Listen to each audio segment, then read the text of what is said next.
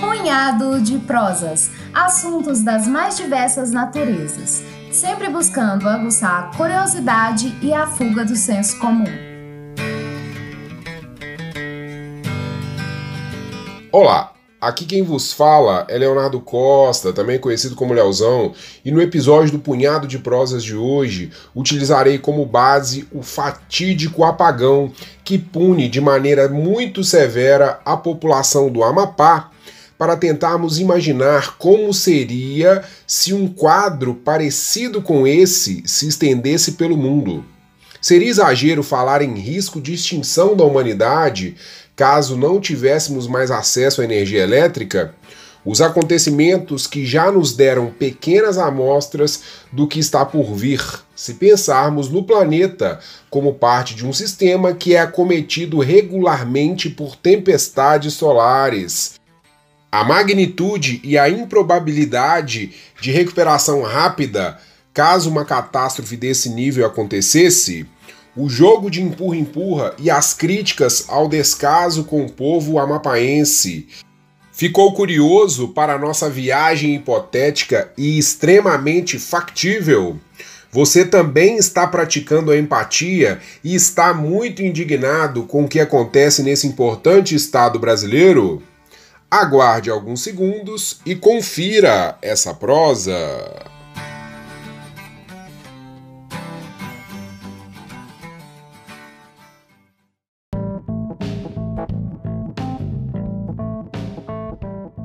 O Amapá completa hoje, quarta-feira, o 16º dia de apagão, que afeta 13 dos 16 municípios do estado.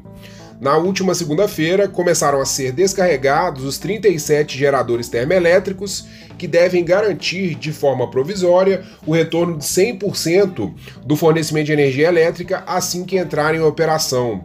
Os problemas no fornecimento de energia iniciaram no dia 3 de novembro, depois de um incêndio atingir a principal subestação do Amapá.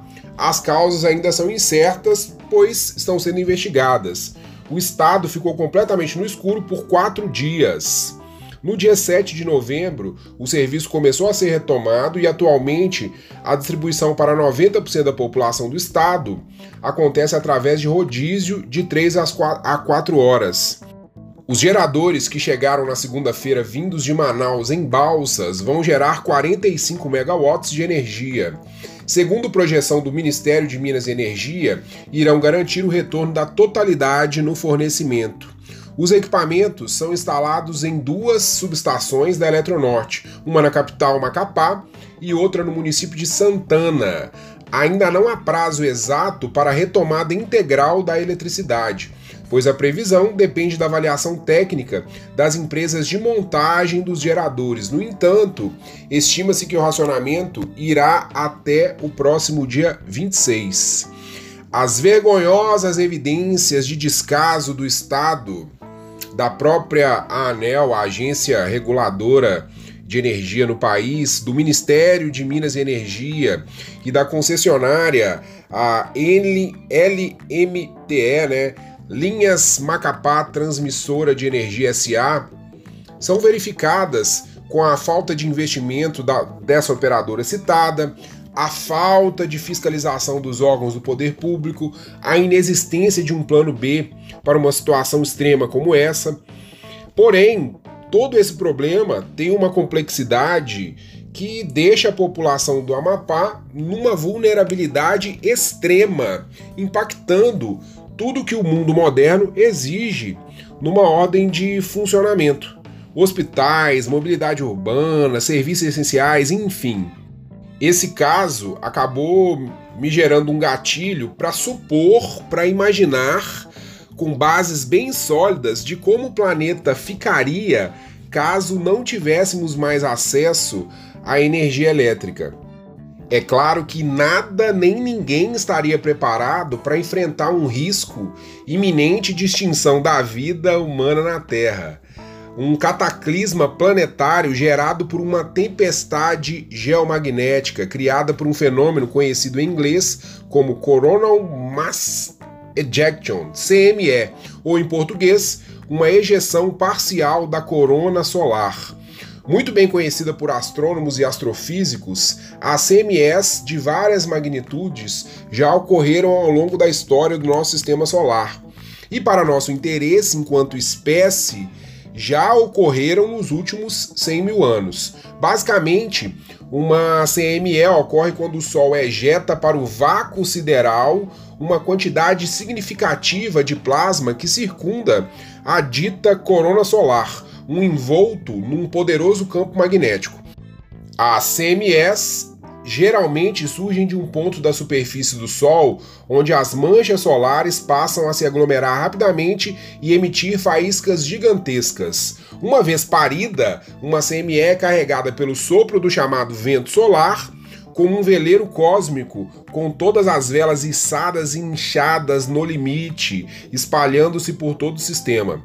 Na madrugada do dia 1 para o dia 2 de setembro de 1859, uma dessas CMEs levou pouco mais de 17 horas para cobrir os 150 milhões de quilômetros que nos separam do Sol. E no momento que esse mero bocejo solar atingiu o nosso canto do universo, o Sol produziu a maior deformação experimentada pelo campo magnético da Terra até hoje. A magnitude desse impacto foi tão tremenda que dela resultou a maior tempestade geomagnética jamais testemunhada na face da Terra por membros de nossa espécie, conhecida como Evento Carrington, uma homenagem a Richard Carrington, um dos astrônomos britânicos que documentou a ocorrência dessa CME. O evento produziu uma aurora boreal que se espalhou de polo a polo do planeta, incluindo regiões próximas ao Equador, por dias seguidos. Diante de uma verdadeira explosão dos céus, como se estivesse testemunhando uma queima de fogos de toda a Via Láctea, multidões espalhadas pelos quatro cantos do planeta Austrália, Panamá, Brasil, China, Japão e muitas partes dos Estados Unidos e Europa relataram terem acordado no meio da madrugada como se estivesse no meio do dia. Relatos de americanos deram conta de que a quantidade de luz no céu foi tão grande que os galos começaram a cantar no meio da noite. E pessoas começaram a ler os jornais no meio da madrugada, sentado em suas varandas, sem a necessidade de nenhuma luz artificial. Mineiros das minas das Montanhas Rochosas, no Colorado, nos Estados Unidos, aparentemente começaram a consumir o café às duas da madrugada, achando que o dia já havia raiado. Como o mundo ainda não havia sido sucumbido por um modelo de vida totalmente dependente da eletricidade, Apenas alguns telégrafos na Inglaterra torraram no momento em que a tempestade geomagnética atingiu a superfície da Terra. Quase uma década atrás, em 2012, uma CME aproximadamente da mesma magnitude do evento Carrington foi expelida pelo Sol novamente. Para nossa sorte, essa cusparada de plasma e magnetismo foi levada pelo vento solar para um outro quadrante do sistema solar e nunca atingiu o planeta. Todavia, não há muita dúvida de que a qualquer momento uma nova CME igual ou talvez maior que atingiu o planeta em 1859 será emitida pelo Sol. E nesse instante, nós teremos menos de 24 horas para imaginar o que fazer num mundo onde todos os equipamentos eletro e eletrônicos, toda a infraestrutura global de comunicação, transporte, refrigeração de alimentos, purificação de água, para mencionar apenas alguns exemplos que seriam instantaneamente pulverizados por uma tempestade geomagnética.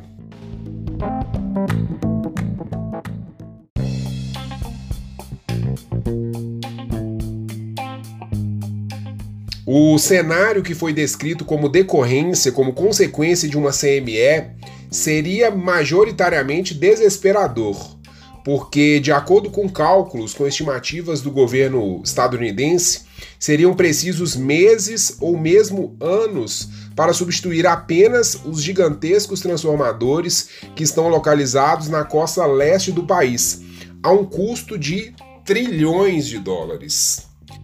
Caros amigos, a reflexão de hoje tem os créditos totais a Miguel Ângelo Laporta Nicoleles, ou comumente conhecido como Miguel Nicoleles, que é um médico neurocientista, talvez um dos maiores nomes da ciência atualmente no Brasil, um cidadão espetacular que agora durante a pandemia ele coordena a comissão científica do Consórcio Nordeste no combate ao Covid-19.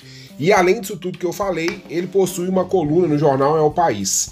Vale muito a pena conferir o texto que eu acabei utilizando como base para produzir esse episódio, que se intitula E se o mundo de repente virasse um grande Amapá? Nós do Punhado de Prosas torcemos para que esse dia, o dia da grande CME, a grande tempestade geomagnética, demore muito para chegar. E que a população do estado do Amapá tenha no mais breve possível a sua volta da normalidade. É claro que falar de normalidade no ano maluco igual 2020 é algo que é bem complexo, mas o que aconteceu lá não deve se repetir em nenhuma unidade federativa do país. Devemos debater mais sobre a matriz elétrica brasileira, a necessidade de diversificação da mesma e de que investimentos vultuosos aconteçam também na parte infraestrutural da transmissão de energia. Um Estado tanta gente não pode ficar às escuras durante tantos dias. Caros ouvintes, espero que tenham curtido esse episódio. Compartilhe com os seus o nosso punhado de prosas. Estamos no YouTube, no Instagram e em todos os tocadores de podcast.